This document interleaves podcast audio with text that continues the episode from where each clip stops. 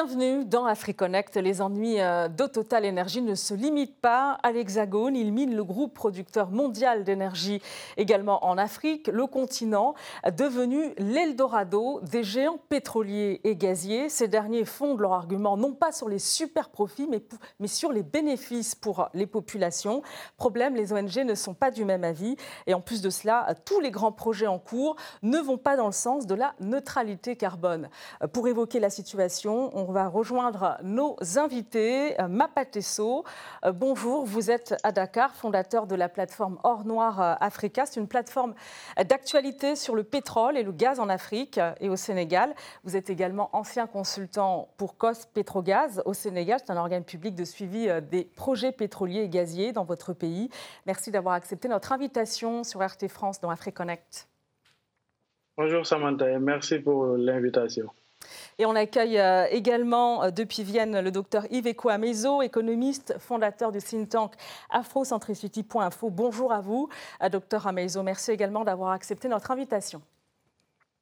Bonjour Samantha, bonjour Monsieur So. Alors, on va commencer par euh, regarder ensemble euh, quelles sont euh, les principales compagnies qui exploitent les énergies fossiles en Afrique. le continent qui compte 37 compagnies pétrolières publiques. les compagnies étrangères en Afrique, on va regarder. Il y a Total euh, pour la France, Eni pour l'Italie, trois compagnies euh, chinoises également, China National Offshore Oil Corporation, China National Petroleum Corporation et euh, Sinopec, et puis les compagnies africaines. Vous le voyez, il y a la Sonatrach pour l'Algérie, la National Oil Corporation pour la Libye et Sonangol pour l'Angola. Euh, messieurs, dans la balance, euh, on voit que les compagnies internationales, de toute façon, elles pèsent beaucoup plus lourd euh, que les compagnies africaines. C'est logique, à votre avis, Mapatesso bah, écoutez, naturellement, hein, c'est normal parce que, bon, vu leur expérience dans le secteur, après, en Afrique, on a tendance à dire qu'on est des pays en voie de développement et tout le monde sait que pour, euh, pour, dans le secteur des hydrocarbures, en général, il faut beaucoup de moyens pour pouvoir gérer l'exploration allant jusqu'à la signature des FID, jusqu'à la production aussi. Parce qu'on a, bon, on a constaté que euh, au niveau de l'exploration, on, a, on, peut, on peut perdre, en fait, jusqu'à. On a 80% de chances de perdre de l'argent, beaucoup d'argent, beaucoup de milliards, donc, euh, les moyens sont colossaux. Donc, en Afrique, on n'a pas certains pays, euh, on n'est pas développé, par exemple. Donc, euh, bon, à part Sonangol et Sonatrach, qui, qui est beaucoup plus bien placé, parce que, bon, à, mon, à ma connaissance, il n'y a que Sonatrach qui, qui est dans l'exploration et la production. Sonangol est en pole position. Si on va au Nigeria, c'est un autre problème. Donc, euh, raison pour laquelle euh, les multinationales ont beaucoup plus de moyens, ils dictent leurs lois aussi au niveau de, des contrats de partage et de production. Donc, euh, c'est naturellement logique, quoi, à mon avis. Mmh. Docteur Iveco Amezo, vous êtes d'accord?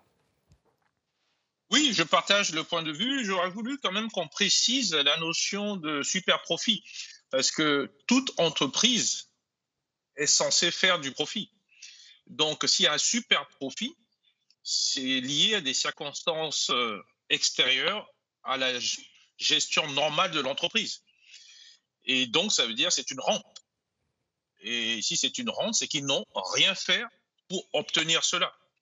Donc, il faut bien distinguer entre le profit déjà exceptionnel dans le secteur et bien sûr le profit sans rien faire. Et parce que ça va nous poser des questions ensuite sur comment est organisé euh, tout le système. Alors, je voulais aussi revenir sur la notion de chaîne de valeur de l'hydrocarbure. Mm. Parce que c'était précisé, prospection, exploration, extraction. On n'est pas très fort en Afrique là-dessus. Transport. La production et la transformation, là aussi, il y a un problème. Enfin, il y a la diversification.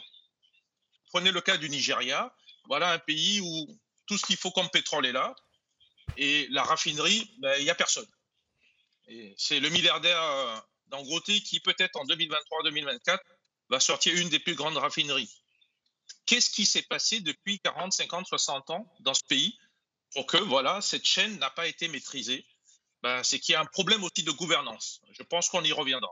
Oui, on va y revenir sur les, compagnies internationales et les compagnies africaines. Euh, docteur Yves Zekouamizo, vous êtes d'accord avec euh, l'analyse de, de Mapateso On va revenir hein, sur tout ce que vous venez d'évoquer de toute façon. Oui, oui. Non, non, absolument, parce que, en fait, comment voulez-vous bon, vous, vous opposez des entreprises Moi, j'opposerais plutôt les entreprises multinationales que vous avez citées, hein, pour ce qui est de l'extérieur, et directement les États africains. Prenez le cas de Sonangol que vous avez cité, ou même Sonatrach en Algérie. Mais regardez le capital, surtout dans le passé. Pour Sonangol, ce sont des, entreprises euh, publiques, oui. Oui, ben, nationales, oui, mais quand vous regardez le capital, vous allez trouver un certain nombre d'entreprises multinationales, donc extérieures. Donc, quand vous dites des entreprises africaines, moi, économie, ça me pose problème. Peut-être Sonatrach, c'est mieux. Mais dans tous les cas de figure, ça revient à l'État. Sonatrach, euh, il n'y a pas de décision sans une interférence, influence de l'État euh, algérien. Idem pour Sonangol, surtout aujourd'hui. Et c'est pratiquement le même pour la plupart de ces entreprises en Afrique. Alors, j'essaie de vous montrer ce lien. La, question suivante, c'était de vous demander comment, comment il finalement en compagnie euh, locale, nationale, pour rivaliser avec les multinationales. Mais vous avez raison de préciser, docteur Yves Kwamezo, il y a des partenariats. Donc, euh, justement, alors, je vais reformuler ma question, euh. Euh, pourquoi ce ne sont pas, vu le potentiel hein, en hydrocarbures du, du, continent, pourquoi ce ne sont pas finalement les compagnies locales, nationales, bah, qui exploitent tout ce potentiel, essentiellement?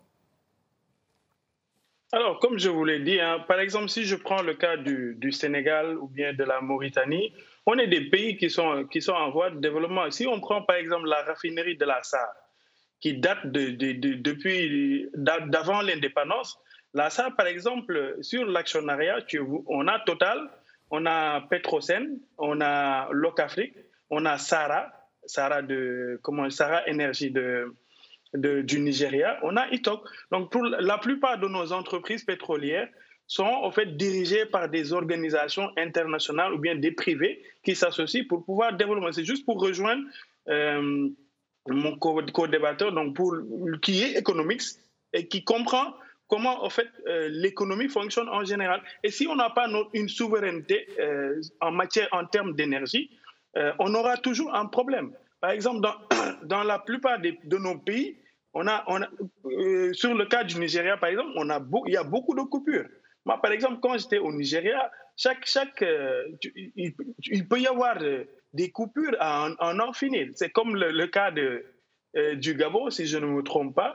Donc, c'est la même chose. Alors que c'est des pays qui produisent. Mais bon, le problème pour moi, ce sont les contrats, ce sont les moyens qu'on met, en fait, le, le cadre, cadre légal qu'on doit mettre en place. Par exemple, quand on parle de contenu local, ce n'est pas vraiment du contenu local, parce qu'il y, a, tout un processus. Il y a le, transfert de technologie, etc. etc. Peut-être que lorsqu'on va en parler, vous allez comprendre un peu pourquoi nous, en fait, nos États ne mettent pas souvent. Après, bon, les moyens sont, ils te disent que les moyens sont pas là, il y a d'autres priorités ailleurs.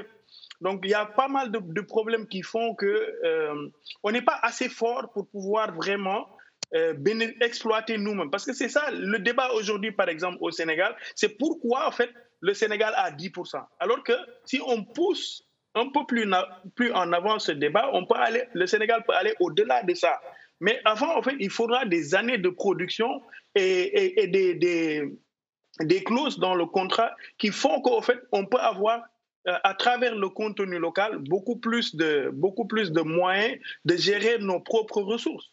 Aujourd'hui, le paradigme euh, a changé avec l'avènement de la guerre euh, entre la Russie et l'Ukraine. Tous ces multinationales sont en train de se ruer ici en Afrique, alors qu'avant, ils, ont opposé leur veto sur, euh, comment dirais-je, la production de ces énergies fossiles. Alors que l'Afrique, par exemple, émet que 4% en moyenne, c'est-à-dire 3,8 euh, d'émissions de, gaz à effet de serre. Mhm. Et en même temps, c'est nous. Docteur Iveco Amezo, ça nous ramène à ce que vous disiez tout à l'heure. Il y a une chaîne de valeur, il y a tout un système finalement qui va dans le sens du super profit pour euh, les géants euh, pétroliers et gaziers internationaux. Oui, Et alors, je rajouterai surtout que je parlais de gouvernance. Il y a ce que j'appelle cette façon de préférer la facilité. Quand vous extrayez et vous préférez exporter sans transformer, il y a problème. Et ça avantage l'État et les gens de l'État. Tout le problème vient de là. Et ces gens de l'État, souvent, en profitent pour soit ne pas quitter le pouvoir, pour certains, ou s'asseoir sur le pouvoir et garder le même système le plus longtemps possible. Et ça a des, conséquences terribles. Les coupures d'électricité qu'a dit mon collègue, mais bien sûr, vous l'avez au Bénin récemment, mais vous l'avez un peu partout en Afrique. Ce n'est pas acceptable. Sans énergie, rien ne fonctionne d'ailleurs. Il faut une énergie pas chère, donc compétitive.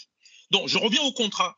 Il a entièrement raison. Moi, je me suis occupé des contrats partenaires publics, euh, publics-privés pendant très longtemps. Mais quel est le fond du problème?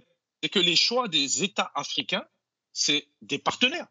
Pourquoi choisit-on des partenaires, que ce soit privés ou des fois publics, ou les deux d'ailleurs, qui systématiquement, dans les contrats, font que la part qui revient à l'Afrique, sans la transformation d'ailleurs, est extrêmement faible. Tous les projets, si vous voyez, tous les projets en Europe ont été euh, achevés ou bien, bon, il n'y a plus de projets. Donc, ils se ruent en Afrique parce qu'en Afrique, il y a beaucoup plus de zones beaucoup plus prometteurs. Par exemple, on peut parler de la, du bassin MSGBC, dont il y a le Sénégal, la Mauritanie, les, deux Guinées et la Gambie, mmh. euh, le Mozambique LNG, le, bassin de Zor en, en, en, Égypte. Donc, si on, on compte ces trois bassins, euh, sont en fait prometteurs pour le gaz qui, doit en fait aller vers l'Europe, en plus du Nigeria. Donc, naturellement, ils essaient de tout, tout, tout faire pour pouvoir faire le maximum d'investissement, surtout sur la, sur la partie gazière. Donc, euh, en termes de finances, peut-être, bon, je vais laisser au docteur qui est beaucoup plus calé sur ça. Mais bon, juste pour dire que euh, il y, a, y, a, pas mal de ressources. Et si on, on s'allie, moi je suis d'accord, parce qu'au niveau de la chaîne de valeur, sur le, upstream, le, midstream, parce que on a, nous en Afrique, on, on, connaît beaucoup plus le midstream et le downstream, c'est-à-dire euh, la plupart c'est de la logistique, du transport, alors que ça, en fait, c'est ce que j'appelle les petits métiers. Là-bas, en fait, c'est pas le nerf de la guerre. Aujourd'hui, l'exploration et la production et le développement sont les phases qui génèrent beaucoup plus d'argent. Il y a aussi euh, la, dimension environnementale de, autour de tous ces projets euh, pétroliers et gaziers. Et il y a Total Energy qui est au cœur aussi de, la polémique avec euh, plusieurs projets. Le géant pétrolier qui a lancé en, 2017 deux projets d'exploitation de pétrole en Ouganda et en Tanzanie. Tilanga et EACOP, un projet euh, avec des compagnies hein, locales, encore une fois, euh, lancé 11 ans après la découverte en Ouganda de 400 puits de pétrole. 400 puits de pétrole. L'objectif, c'est acheminer l'or noir via un oléoduc de 1443 km euh, reliant Kampala en Ouganda au port de Tanga en Tanzanie. le plus grand oléoduc au monde chauffé, qui sera chauffé hein, en permanence à 50 degrés. dans cette zone, il y a 40 euh, millions de personnes qui dépendent de la pêche et six ONG ont donc assigné Total Energy en justice pour ce projet. Euh, le procès s'est ouvert d'ailleurs le 12 octobre. Euh, dans quelle mesure, d'abord, docteur Iveco Amezo, ce projet il reflète les ambitions de Total Energy en Afrique? Écoutez, toute votre émission est basée sur le fait que l'Europe et les Occidentaux en général, les États-Unis, ont un gros problème d'approvisionnement de manière pérenne. Et dans leur système, l'Afrique est un réservoir. Donc il n'est pas question pour eux, en fait, d'accepter des transformations au niveau local, encore moins des transferts de technologie et de savoir-faire. Et quand ils le font, alors on est dans le marketing, ce que nous appelons nous le ruissellement de façade. Et M. Saul l'a dit tout à l'heure, c'est pas qu'ils n'utilisent pas des entreprises locales, ils en utilisent. Mais pourquoi faire? Pour faire des petites choses, rien qui va vous permettre d'augmenter votre souveraineté en termes de maîtriser toute la chaîne de valeur hydrocarbures. Alors, sur les cas que vous avez donnés, regardez, vous partez de l'Ouganda, passez par la Tanzanie pour arriver à la mer. Il s'agit donc d'abord d'exporter. Parce que moi, j'aurais vu autre chose. Utiliser l'essentiel de tout ce que vous avez dit, pétrole comme gaz, pour les populations locales, puisque c'est la base de tout, l'énergie. Donc, vous avez l'orientation est déjà vers l'export. Pourquoi? Parce que les États préfèrent une rentrée d'argent rapide. pour se maintenir au pouvoir. Vous avez vu comment la démocratie fonctionne en Ouganda. Et on ne va pas aller dans le détail ici. il faut mettre ça en valeur. Quand vous regardez le plan 2030 donc, de l'Arabie Saoudite. Euh, docteur, docteur Iveco à Maison, on va avancer. Ce que vous dites, c'est super profit. Ça marche dans les deux sens pour les États et pour euh, euh, ces, compagnies internationales pétrolières. Oui, les dirigeants africains, on en a deux catégories. Pour être simple, vous avez des dirigeants africains qui ont refusé de se battre et choisissent de s'allier avec ces grandes sociétés dont ils tirent des profits. Il faut qu'on soit clair là-dessus. Il y en a d'autres qui essayent bah, de se battre. Ils ne sont pas nombreux. Et si vous regardez dans le temps passé, beaucoup ont disparu de manière assez dramatique. Alors, les, Amis de la Terre, hein, cette ONG qui a donc publié des rapports pour dénoncer euh, les dégâts potentiels sur la nature euh, et les violations sur les droits humains autour de ce projet. Euh, l'un des rapports dénonce une connivence entre l'État français et Total. ce rapport s'intitule Comment l'État français fait le jeu de Total en Ouganda. et Total Energy a demandé donc un droit de réponse. Regardez. Ces projets sont considérés comme des investissements prioritaires pour les États hôtes et les populations locales, permettant de contribuer à leurs aspirations légitimes d'accès aux infrastructures, emplois, énergie, éducation, biens et services, constitutifs d'objectifs de développement durable promus par les Nations Unies. Alors, on voit le groupe Total qui se défend en mettant en avant euh, les objectifs de développement durable, incluant l'éradication de la pauvreté, de nouveaux aussi modèles euh, énergétiques. Sur le papier, on se dit, euh, Mapatesso, que ce sont des arguments tenables, mais dans la réalité, ce n'est peut-être pas aussi simple, vous allez nous dire. Et dites-nous par ailleurs si Total Energy va aller au bout de ce projet, à votre avis, malgré la pression des ONG après, si on, si on en croit à la géopolitique, il va aller, il va aller à bout de son projet hein, parce qu'il a dépensé, si je me trompe, plus de 9, 9 milliards d'euros. Ça, c'est le budget d'un pays africain, par exemple, aujourd'hui. Si on, en, si on prend le, pays, un pays comme le Sénégal, qui est peut-être euh, beaucoup plus avancé en termes de démocratie, en termes de, de bonne vie, etc., donc on a un budget de plus de 6 000 milliards, euh, qui équivaut à 10, 000, 10 milliards, l'investissement de total. Donc c'est un peu compliqué, euh, un peu compliqué de, de, reculer après avoir fait ce, genre d'investissement. Ça, c'est très logique. Après, pour le, c'est dommage pour le projet de Tilenga en, en Ouganda. C'est très dommage. Et souvent, c'est le problème de nos pays-là. avant de faire quoi que ce soit en termes de développement dans le secteur des hydrocarbures, il faut déposer ce qu'on appelle une étude d'impact environnemental, qui est souvent en fait, un tas de papiers dont on n'a pas le temps de lire. Mm. Et ils te diront tout le temps que oui, ça a été respecté. C'est le même problème en, en mm, comment en Ouganda. Alors qu'on a plus de 100 000 personnes directes qui sont affectées et qui, qui, vivent de, ce de, de leur, euh, du secteur primaire, à savoir l'agriculture, la pêche, etc. Alors Total Energy, Total Energy envisage aussi de forer euh, dans les eaux profondes en Afrique du Sud. C'est un investissement mhm. euh, de 3 euh, milliards de dollars. Les autorités du pays doivent valider l'obtention d'une licence au terme d'une enquête qui est prévue jusqu'en janvier prochain. Et là encore, il y a une levée de bouclier des ONG. L'enjeu pour l'Afrique du Sud, c'est de sortir de la dépendance au charbon pour du gaz moins polluant. Donc c'est un projet gazier. Euh, et là, euh, encore, est-ce que, docteur Iveco Amezo, vous, vous, vous, dénoncez une connivence entre les États et ces, géants pétroliers gaziers? Parce que pourquoi ils n'investissent pas finalement dans la maîtrise des énergies durables au final? Pourquoi ils ne se disent pas travaillons ensemble dans ce sens? Non, on ne peut pas dire qu'ils n'investissent pas dans le domaine de l'énergie, disons, propre. Ils le font. Mais attention, nous sommes dans un rapport de force. M. Saul l'a bien dit.